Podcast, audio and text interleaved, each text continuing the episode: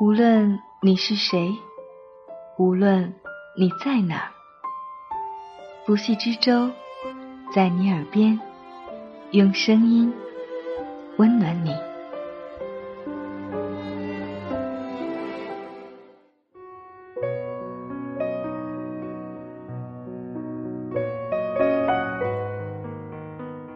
你好吗？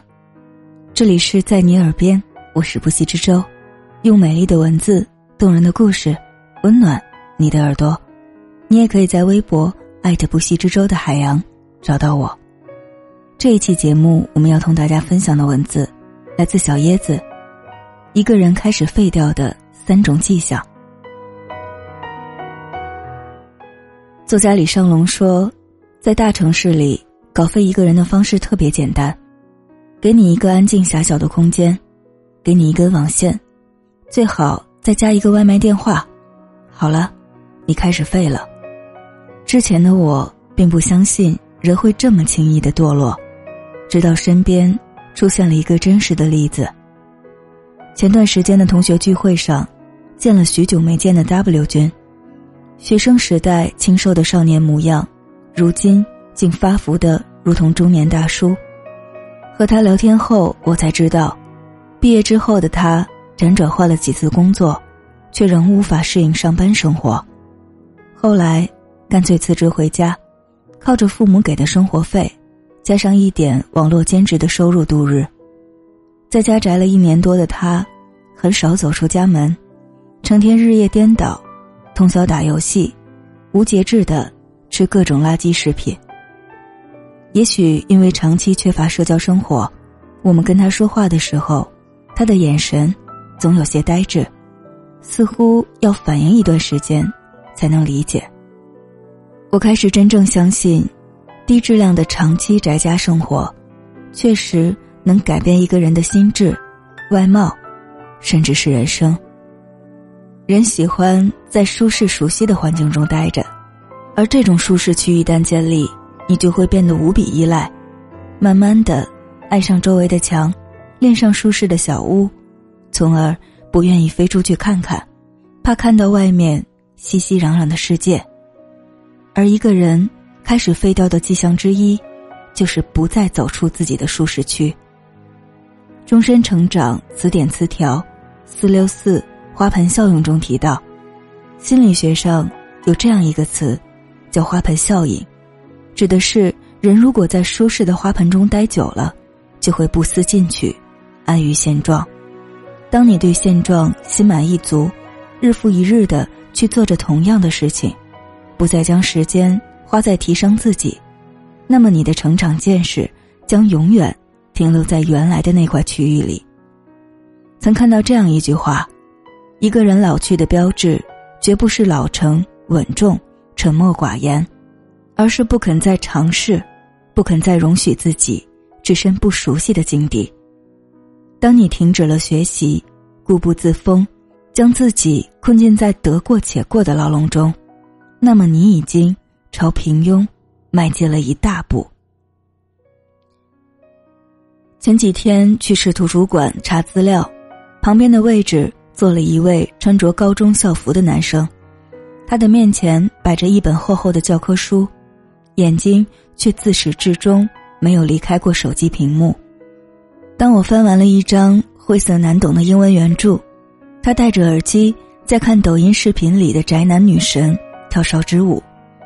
当我收拾好东西准备离开图书馆的时候，终于看到他不再刷短视频了。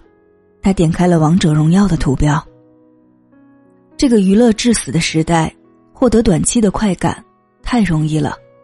十几秒可以刷完一个短视频，二十分钟可以打完一把游戏，一个小时可以看完半本爽文，微博段子张口就来，明星八卦关注的比谁都多，网红的名字如数家珍，学习不存在的，顶多看几篇教你如何短期内迅速提升自己的碎片化文章，打完鸡血后依然浑浑噩噩。沉溺于感官娱乐之中，一个人开始废掉的迹象之二，便是沉溺于短期的快感之中，不再做长期投入。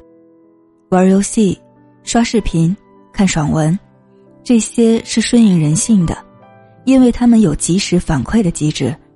你可以在短期内获得快感，哪怕这种快感是虚拟的、易逝的。对比之下，学习、健身、提升工作技能，这些都需要漫长的反馈周期，你需要投入很多时间、精力，才能看到回报。远不如刷小视频、打游戏来的有意思。太多人为了逃避思考而愿意做任何事。尼尔·波兹曼在《娱乐至死》中说：“毁掉我们的，不是我们所憎恨的东西，而恰恰是我们所热爱的东西。”当你不再制定计划，而是一次又一次放纵自己，沉溺于即时快感和虚拟的成就感中。你离废掉，就不远了。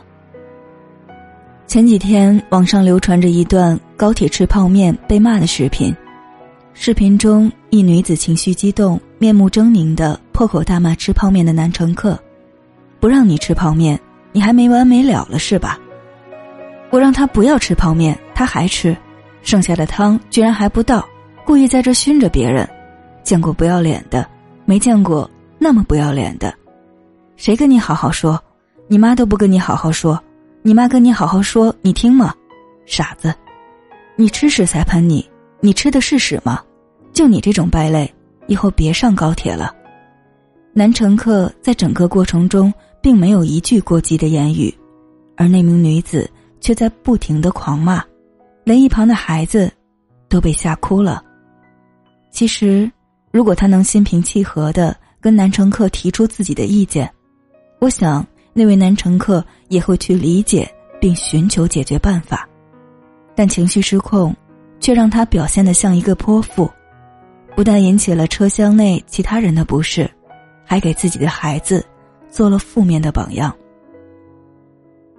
罗伯·怀特曾经说过：“任何时候，一个人都不应该做自己情绪的奴隶，不应该使一切行动都受制于自己的情绪。”而应该反过来，控制情绪。无论境况多么糟糕，你应该去努力支配你的环境，把自己从黑暗中拯救出来。一个人开始废掉的迹象之三，是沦为情绪的奴隶。无法控制自己情绪的人，会给自己和他人带来不可预料的灾难。有人因为和店家发生了一点口角，就冲进厨房。拿起菜刀砍人，有人因为丈夫的一句责难，就将自己的亲生骨肉从五楼扔下，自己也纵身一跃；还有人因为生活不如意，就上街殴打无辜的人，发泄情绪。著名的费斯汀格法则告诉我们，生活中的百分之十由发生在你身上的事情组成，而另外的百分之九十，则由你对所发生的事情。如何反应决定，一念天堂，一念地狱。当你深陷情绪的深渊，让理智随时被情绪牵着走，那么你离后悔就不远了。真正成熟的人，一定是有能力控制自己情绪的人。在国外有一个医学研究，工作人员询问了一百个在医院奄奄一息的老人：“你这辈子最大的遗憾是什么？”几乎所有的回答，都不是后悔这辈子自己做了什么，而是没做过什么，没有在最好的年华里修炼自己，没有冒过险，没有追求的梦想。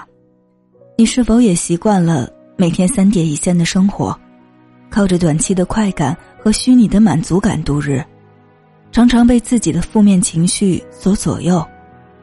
最可怕的是，我们即使。对现状如此不满，却也没有勇气去改变。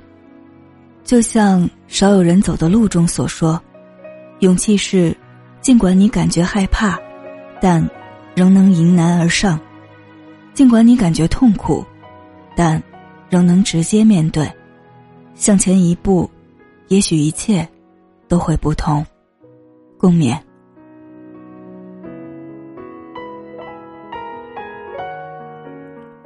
感谢小椰子的这篇文字，也感谢你的用心聆听。欢迎在节目下方留言或微博艾特不息之舟的海洋与我联系。我们下期再见，晚安。